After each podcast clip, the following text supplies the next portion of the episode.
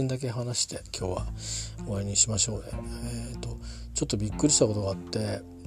うん。えっとですねオーサムシティクラブっていうグループが日本にいまして、えー、大好きなグループなんですけどうんまあざっくりとした概要はうんまあナタリーとかに載ってたのかな。私はあのえーと、ご本人のあのインスタグラムで知ったんですけど今日。なんか昨日か一昨日とかに発表になってたみたいですね。ちょっとチェックしてなかったんで分かんなかったんですけど、いやちょっとなんかねこの間の新しいビデオ見た時にドラマが他の人が叩いててで、まあ、あの大塩幸恵さんなんですけどドラマだったね、えー、まあオーサムシティクラブ脱退ということで。うんでなんかまあいわゆるエレドラムみたいなの叩いてるみたいなオクタパッドみたいな叩いてるみたいになっててなんだろうって思ってうんうんまあどういうバンドの変化があのそのまあこれマネジメントサイドの話もあるしそれからあのバンドの中のその何て言うかな物事を決める意思決定のプロセスっていうのがメンバー間の間で誰がどういうふうにグリップ握ってるのかっていうことによっても変わっていくので、えー、私たちには分からないんですけどもまあまあえっ、とまあ創設者の一人のねベーシストの松坂匠さん通称マッツンが、えー、脱退したのがうんと去年だっけ？確かだと思うんですけど。でまあ、なんか企画ものかななんか僕らなんかクラファンかなんかあって多分それ買ったと思うんですけどでそういうのが出て、えー、後にまあやめますみたいになってでまあ最後のうんライブっていうのが予定の中でこれが最後のライブだっていうのがあってまあ行くつもりして買ってたんですけど行けなかったんで他の方にお譲りしたんですけどまあリキッドでやってたと思うんだけどね。で多分それそれそれ去年去年かな。去年ってませんワールドカップの前だったかもしれないけどまあそんな感じでああそうなんだと思って。でまあ彼の存在って大きいと思ってたんでね、うん、でもまあなんとか他のメンバーがいればサポートでベースが入ったり追加の、ね、ギターが入ったりとかいろいろあっても、うん、別にまあ、変わらんだろうなっていうふうに、まあ、思ってたんですよ。で、まあ、この間の、えーと、アルバムが出てでそのアルバムの中でゆきえさんがどれぐらいダンプされたのかっていうと、まあ、聞いててもねなんか割と打ち込み系だったっていうのは聞いてるんだけどまあでも、えー、うんあのまあドラムも耐えた曲もあったと思うんですよ聞いてる限りは。で散々この間まああの多分いっぺんに撮ったと思うんですけど、えー、サッシャっていうねあの冬アナウンサーみたいな方との対談あたぎさんとの対談がねボーカリストのずっと YouTube に出ていてで、まあ、それは終わってちょっとした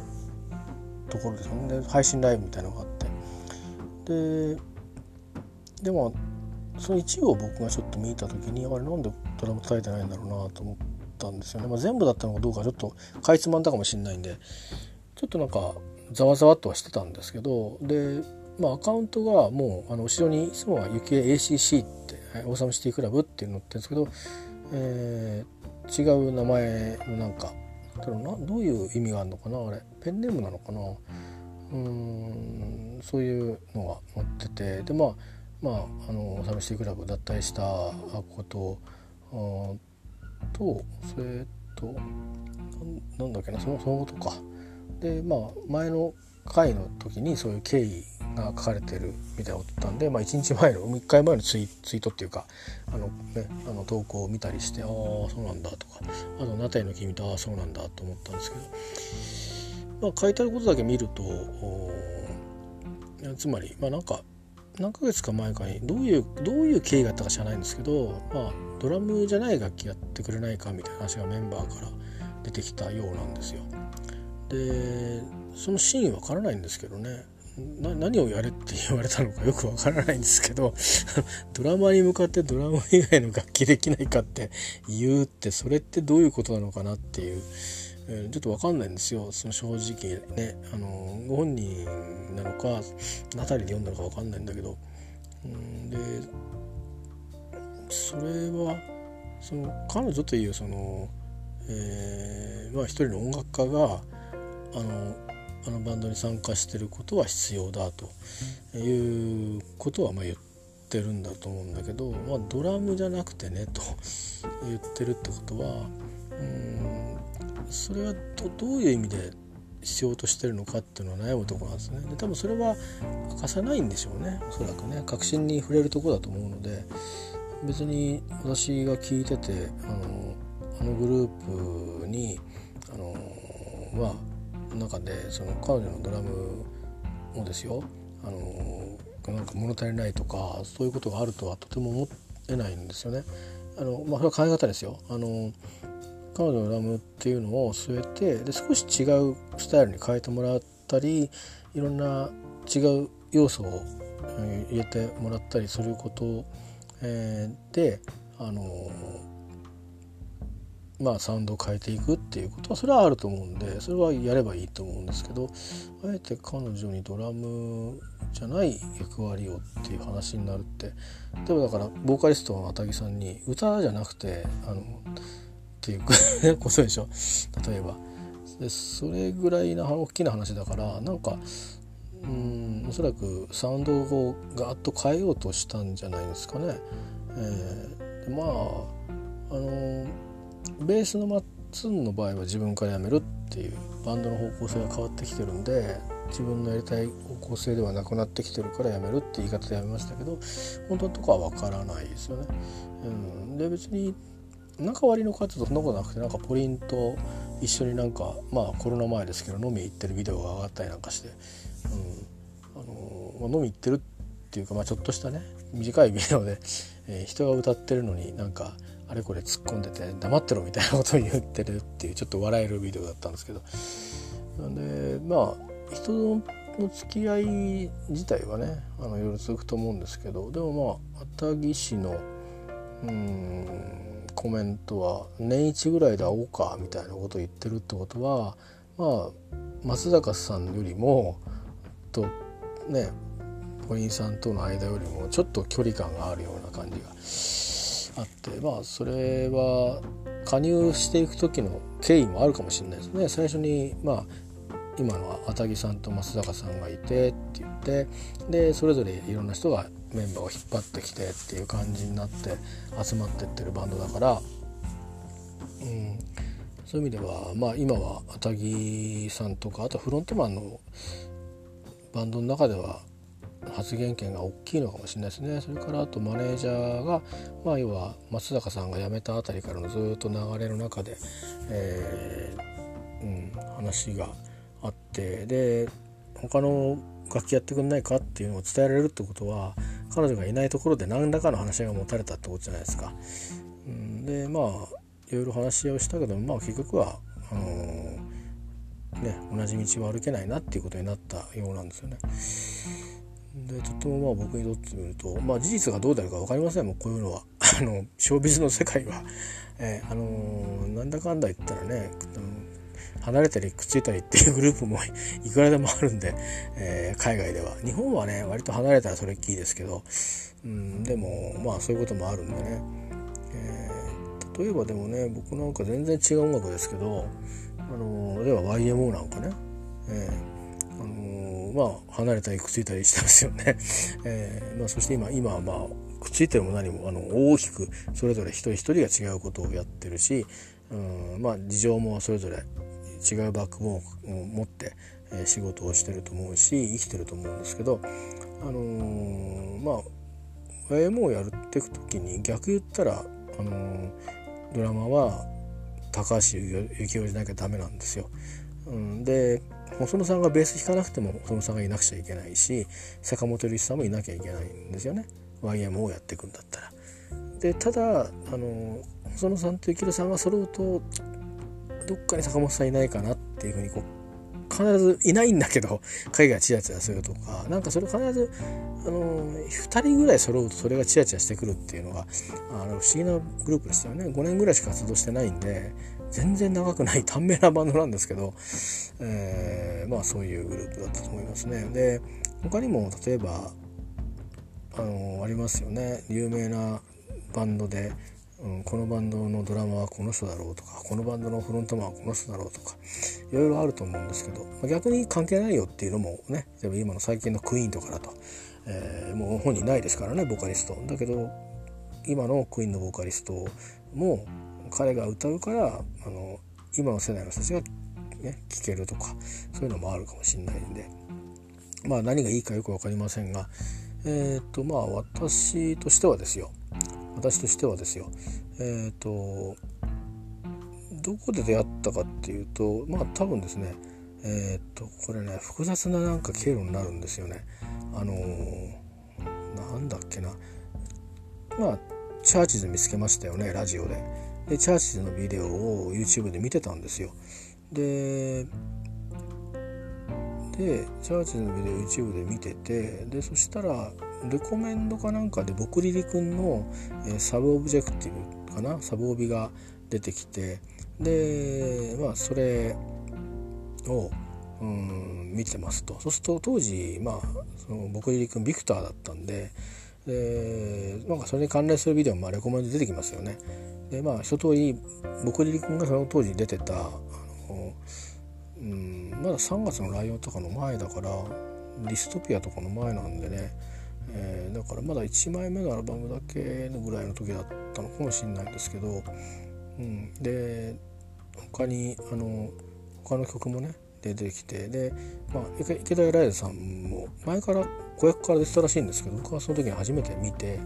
あのー、この人いいなって思って、え、で池田エライザさんがビデオに出てくるのも良かったのであとは今俳優さんになったね。もう本当俳優さんだったと思うんだけど。俳優さんになった。菅田将暉さんみたいだけど違うちょっとね。あのうん、さんが出てて。でなんか2人はゲイなのかなんかちょっと分かんないんだけど、まあ、ちょっとそういう、あのー、ジェンダーレスな感じのビデオで。まあでまあその池田エライザさん自体もそのビデオの中ではなんかちょっと孤独を抱えてるんだけどその2人との出会いでなんかちょっとこう居場所を見つけていくみたいな雰囲気のねビデオなんですよ。本当は分かんないですよどんなストーリーか。でそれでレコメンドでえっ、ー、となんかこっち側になんか派手な色の多分アウトサイダーとかのビデオだと思うんですけど派手ななんかちょっとフィフティースっぽいような、えー、あのビデオがチラチラ目にしててなんだろうと思ってクリックしたらまあ同じビクターでオーサムシティクラブっていう名前がすげえグループだなと思ったんだけどで最初にアウトサイダーかなんかを見たのかな？でいいのかな？う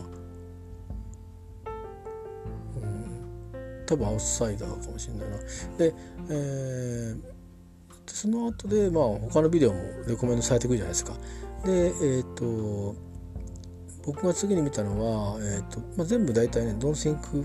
うん「Don't Think Feel」「Don't Think Feel」だっけ「Feel, Feel It」だっけ？それとかあとは「涙の上海ナイト」とかああとは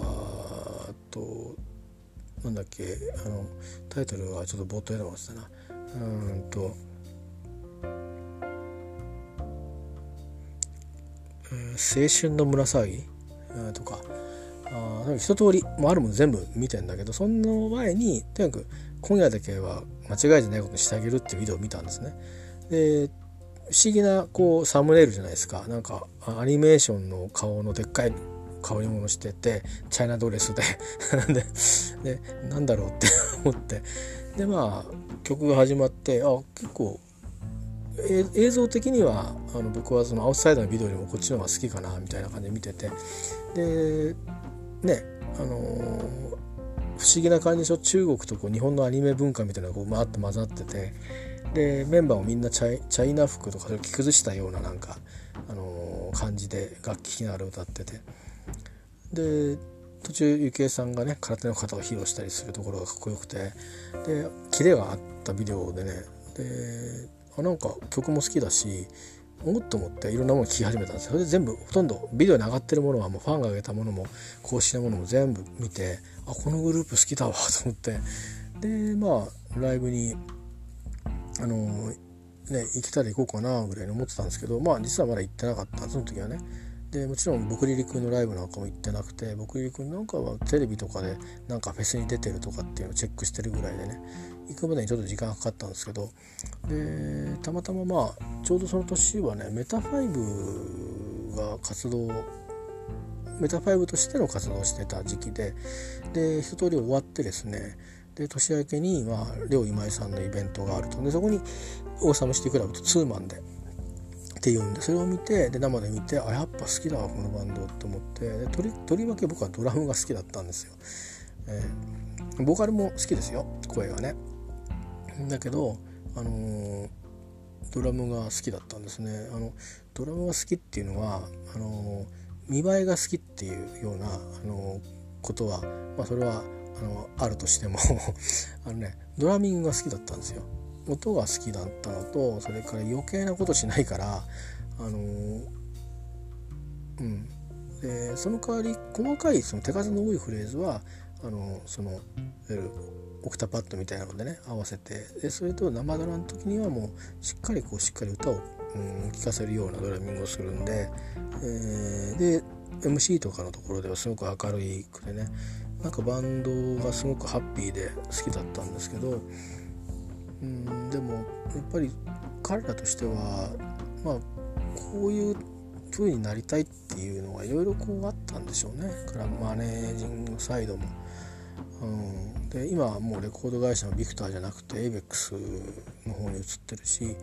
まあ、レコード会社の意向もあるんじゃないですかね。まあ、まあ、そういうところもあるからきっとその、うん、見栄えとそれからサウンドの幅みたいなとことかいろいろこう言っていくとなんかそのつまりなんなんつったらいいんだろうなあの私分かりませんよこれ憶測ですけど例えば高橋幸宏さんに「あのすいませんがあの神保明さんみたいな風にやってもらえません?」っていうようなぐらいあのこれって失礼な話だと思うんですけどそれぐらいのこような感じに僕はなんか話読んでると気がするんですよ。あのそれってミュージシャンって一人一人個性がありますからね。うん、あのでまあもちろん若い時は変化していくってことがあっていいと思うんで普通に変化するのはいいと思うんですけどその変化の仕方ですよね。あのこういう曲できたからこれ叩いてっていうんじゃなくてあのじゃあドラムじゃなくて他の楽器やってよっていうことはさちょっと取り方によるとじゃあボーカルやんのっていうわけでもないわけでしょ他の楽器ってギター弾けたわけでもないしねピアノやるったって全部できる人いるわけだしうんでまあ多分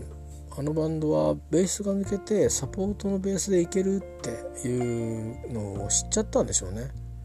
うん、サポートのベースでいいやっていう。でまあドラムも多分、うん、なんだったらね、うん、今の時代ドラムいなくたって、ね、だって生き物係にもドラムいませんからね 別にやめさせようとしたわけじゃなくてまあメンバー、まあ、作作詞したりもするからあとはその彼女のキャラクターもあるし彼女のファンだっているし僕もその一人ですけどうーんだからいろいろ考えたんでしょうね。でそれをどう思うかっていうのを含めて覚悟して相談したんでしょうけどまあ3人だけですね今度残ったのはタギ氏とプリン氏と、えー、まあ、森氏と、まあ、つまりサウンド作りのえーと、それからフロントと、まあ、コアになる人だけが残って、うん、あとはみんないなくなったということなんじゃないですかね。えー、まあ何年かして再開してライブやってくれたら嬉しいなと思いますけど、うん。まあ、この間僕配信でライブ版を買ったんですけどパッケージ買わなくてよかったなと思いましたね。あのいやもちろんあのパッケージには去年のライブツアーの映像が入ったりしてるからそれは見れると思うんだけどあのでもやめちゃってるんだからね。うん。まあ、ちょっとねどうなんだろうなと思って、まあ、またオーサムシティクラブも、うん、チェックはしてみてね時々ね、あの曲が良ければ、えー、あのぜひ聴きたいとは思いますけど。まあ一旦まああの僕リリ君の方は自分で音楽音楽やめちゃいましたから、えー、聴かなくなりましたけど、えー、聴かなくなって新しいものを聴くとなくなりましたけど王さんもこの間アルバムのね解説なんか結構あの幸恵さんなんかもえー、っとそのメンバーのうん楽曲解説の中で結構ね一生懸命語ってくれてたりしたんですが、まあ、自作に向けて、え、はあのちょっと違う路線に変えるんでしょうね。うん、だからまあステップを追って、えー、結果的にはまあ、うん、フロントマンと、うん、っていう、まあ、3人っていう感じに、えー、なっていくんですかね。どこに持っていこうとしてます？いまいちょっと分かんないですけどね。誰誰を前に出そうとしてるのか。とか何を前曲にしようとしてるのかね。今割とこうバンドみんな出てるっていう方があの受けがいいんですけどね。サポートっていう。じゃなくて一時期ねなんか本当はゆずだとか生き物係みたいに2人3人なのにあとはみんなバックみたいなねまあ福山さんもそうですけどそういうのがありましたけど今はまたバンドでね、あので人によっては楽曲提供してるフロントマンがいたりうん作曲できる人がいたりとかまあそういう感じが多いんでちょっとびっくりしたんですけど。うんまあもちろんそのゆげさんの方はあのもともと他にいろいろあのやることやれることは他にもある方のようなので、えー、まあ、音楽にとどまらずですね、えー、まあ、あの分泌みたいなこともうんできるようなので、えー、いろいろされていくでしょうしあとはうんもしかしたら書いてはなかったですけどあの何て言うのかなプライベートでいろいろあるのかもしんないですよね。えー、まああのうんつまり何も発表になってないし僕も何も知りませんけど勝手な憶測で言うとドラムをずっと叩き続けるってことは例えばですよあの女性ですからあ、ね、今後ねこうなんかパートナーがやってきて、うん、でまあお子さんが欲しいと思ってて子供を授かるって時にねなんかあの休休養というかねなんかなったり、えー、した時に、うん、つまりその突然替えが利かなくなるわけでしょ。それはまあフロントマンのね、まあ、ポリンさんも同じことが言えるんでしょうけどでもまあサウンドをこう変えようかなっていうのと同時にもしそういうことがなんか背景にあるんだとしたらうんなんかそういうこともあるのかなとか変にねなんかいろいろ勘ぐっちゃいますけど、えー、でもまあとにかくまあ池江さんが抜けたオーサムシティクラブは、まあ、本人のあのインスタグラムの投稿ではね「えー、池江さんシティクラブよろしくお願いします」みたいに書いてありましたけどまあそれはそう言うでしょうけど。ちょっと冷めたかなっていう感じはありますね。えー、あのー、使ってるドラムセットキットも伊藤直樹さんっていうあの、まあ、ガンガンズンバとか宮沢和文、えー、バンドグループうんね、まあ、ブームのバックもやってましたけどこの方の、まあ、ドラムが、まあ、あの製造してるところで製造してるドラムなんですよリドムリドムって言ってですごくいい音のドラムであのリハでこうサウンドチェックするじゃないですか。あその音からしてえー、いいんですよね。大きいホールで聴いても小さいライブハウスで聴いても、うん、すごく鳴りが良くておかしなんか変に変なねおかしなねミュートとかしてなくても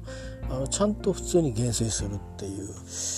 だからもちろんチューニングがちゃんとこうされてるとは思うけどそんなになんかナーバスにやらなくてもきちんとあのアタックがあって立ち上がりがあって減衰がすごくこうね滑らかにいくっていうドラムの鳴りなのでそのドラムの鳴りも好きだったんでね、まあ、他の人が叩いてもいい同じ音になるのかっていうのはありますけど結構ねヒットの仕方って個人によってすごく差があるからあのやっぱりねその人が叩かないとその人の音になりにくいんですよ。えー、あの英語のイントネーションとあの発音との兼ね合いと同じで発音ができてもイントネーションが違うと違う英語に聞こえたりするし同じようにドラミングもそうであの、まあ、リズムのその間間のねちょっとした違いとかちょっと前のめりで入るとか、うん、あのそういうちょっとちょっとした癖とその鳴りとのバランスで、えー、っとねあのあこれは他の人が耐えてるなとかまあ違うあるんですよね。私ドラムセット違ってもあのチューニングが違ってもその人が伝えてるその音になるってことも当然あるし、えー、まあいろいろあるんですよね。うんまあ、ステージ上に松坂さんもいない、えー、でゆきえさんもいないっていうオーサムシティクラブを見に行くかなっていうとちょっと僕はちょっと考えちゃうかもしれないですね。まあ、あのコアなファンの方は、えー、多分あれとあと新しいファンの方は何の話？っていうことだと思うんですけどちょっとねショックでした。まあでもこれ1年後に聞いたら何言ってんだお前っていうことになるんだと思うんですけどまあ是非ねあの ACC オーサムシティクラブあのこれまでの逆楽曲をやる時どうすんのかな？あんまりもうやんなくなるのかな？そんな感じしますよね。あえて。なんかそんなに盛り上がって聴けなくなる気するななんとなく。あのリズム体がだってガラッと変わっちゃうわけじゃん。うん。ねえあのいや要はそんなバンドたくさんありますけど世間に、うん、たくさんありますけどそこまで変わっちゃうとねやっぱり違ってくんじゃないかな。うん。いやまあもちろんねうん、いやドラムの代わりにカースケが叩きますとかって言うんだったら多分変わんないと思うけど あのいやそれそれ級の、うん、人が叩くんだったらすごくフラットで、まあ、変わらない気がするけどいやまあ別にあのサポートのドラムの方が誰かになるっていう時にその人をどうこう言いたいわけじゃないですよ。ないんですけど、うん、それなりにまあ技術はあるだろうし、うん、経験豊富な人があの参加されるに違いないんでねメジャーの人ですからね皆さん。まあなんかなんかちょっとあのいろんな経験があって経歴があって集まってきてでっていうグループだったっていうところもありね、うん、なんかこうここに来てこうどういうことだったのかわからないけどあの1年1年1年していくうちにあのメンバーがどんどんいなくなるっていう、うん、いや交代で正式メンバーが入りますっていうのは分かりやすいと思うんですよね。うん、なんだけど、うん、抜けてっていうのになると一体何が起きてるのかなっていう感じがありますよね。まあ多分何なんですかね曲作りとかなんとかってそういう話になっちゃうんですかね。黙っってライブやってきゃいいじゃんって思うんですけどそうもいかないんでしょうねきっとねこうこれからライブを想像できないっていう風になっていく時に、えー、つまりその配信中心でやっていくんだみたいなあライブはできないぞバンドマンはとかっていう時代がしばらく続くと、うん、いう時に、えー、多分あのでも4人はこう前にいてほしいみたいなことがあったのかもしれないしね。ちょっと分かんないんですけどうん。何ですかね 何が起きたんだろう本当のことは。でもなんかお花をもらって終わったとか言ってるからうんなんかまあまあバンドは分かんないですねなんかね特にプロのバンドはね、うん、何がどうなってんだか。まあ、一つ言えるのはあのうんこれからそのいろんな活動をされていくその集計さんっていう方がいると思うんでそのことはあの応援はしたいと思うんですけど ACC でドラムを叩くお集計さんが見れないということには変わりがないじゃないですか。パーマネントに見れないっていう。それは一つの時代が僕の中で終わったなっていうのは思いますね。えー、あのだからこれからももし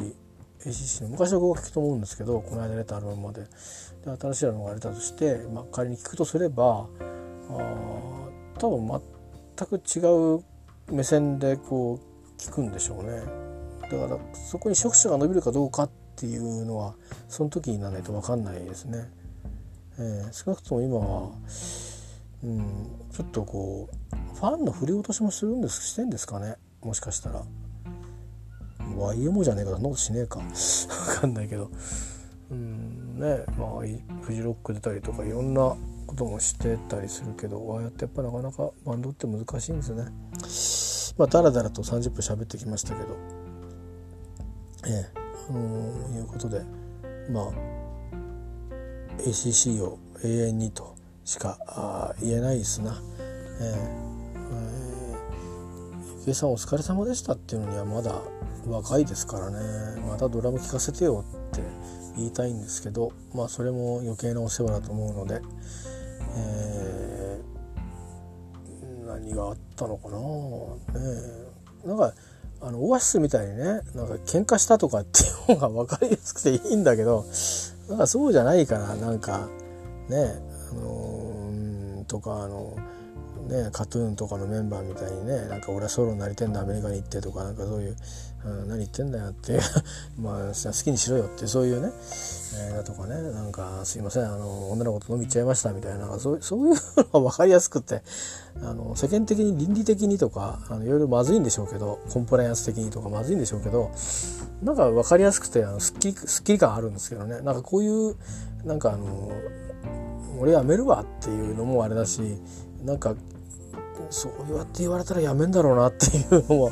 なんかちょっと嫌な感じしますね。なんかね。だそれ払拭してくれるようなアナウンスメントしてくればいいけど渡木君のメッセージ見てる限りはなんか抽象的っていうかあのなんかちょっとこうオブラートかぶしてんでしょっていう感じがあってなんからしくないなって思いましたね。なんか影になんかやっぱ誰かいるなっていう感じがちょっとしましたね。うんまあ別に畑さんが悪いとは言いませんよ。全然。全然言いませんけど。うん。まあちょっと残念なニュースですけど。まあそんなことでちょっとあのちょっと残念ですっていうことを言うために、えー、こんだけ時間を作って喋ってしまいました。まあ、皆さんもあの私も個人的に今週ちょっとタフな1週間に、え、なりそうですけど何にもできないんですけどね。何にもできないんですけど、まあ、仕事についてもそうだな。仕事もそうだしプライベートも。もうねあの何にもできないですよ。結局、うん、だからあれこれ言ってもあの「はい」って言うしかないし、うん、でプライベートのことも何か起きても受け止めるっていうか「あそうですか」って、えー、心の中で思うしかない。うん、ことで、まあ、むしろここから先なんですよね。えー、あのー、難しいこと抜きにあのどういかに穏やかにねあの、まあ、職場もそうかもしれないけど思ったことはまあ職場の場合は言わなきゃいけないから言う時もあるけど、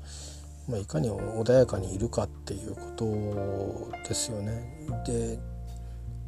穏やかに接するかとかを自分も穏やかにいないと穏やかに接しないと思うので、えー、いるかっていうことだと思いますね。うん、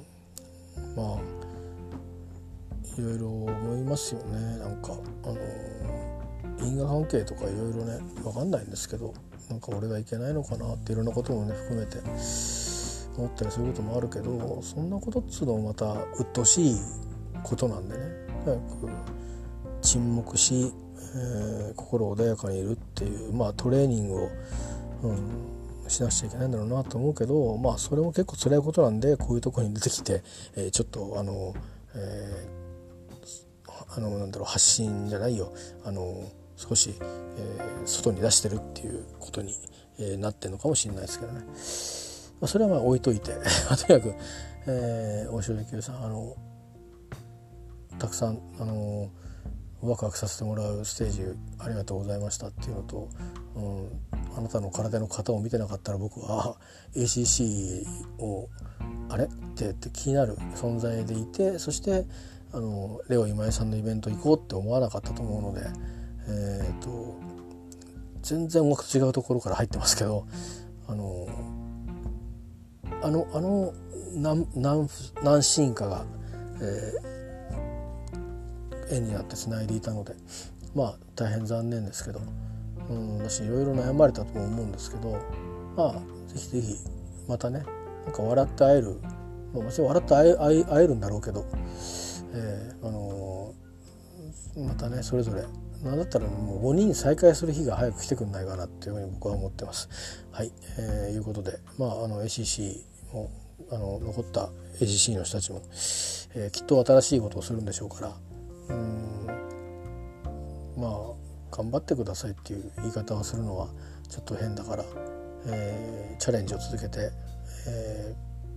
ー、続けられるように、えー、こんな時代ですけど、うんファンファンをね喜ばせてあげてください、えー、またご縁があったら、え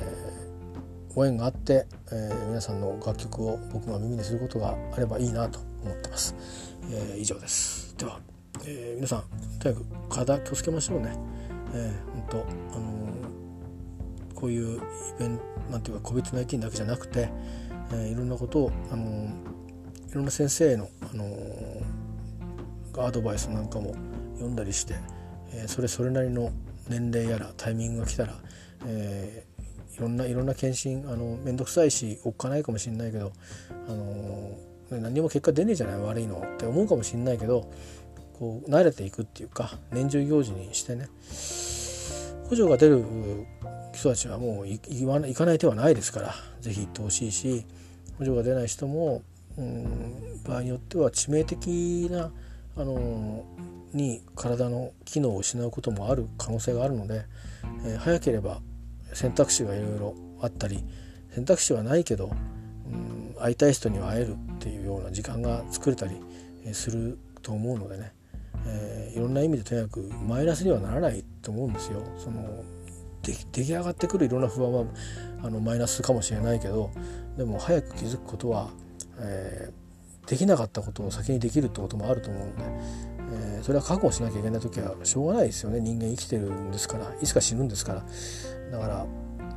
そのためにねあのなんか後悔がなく生きれるようにするにはやっぱり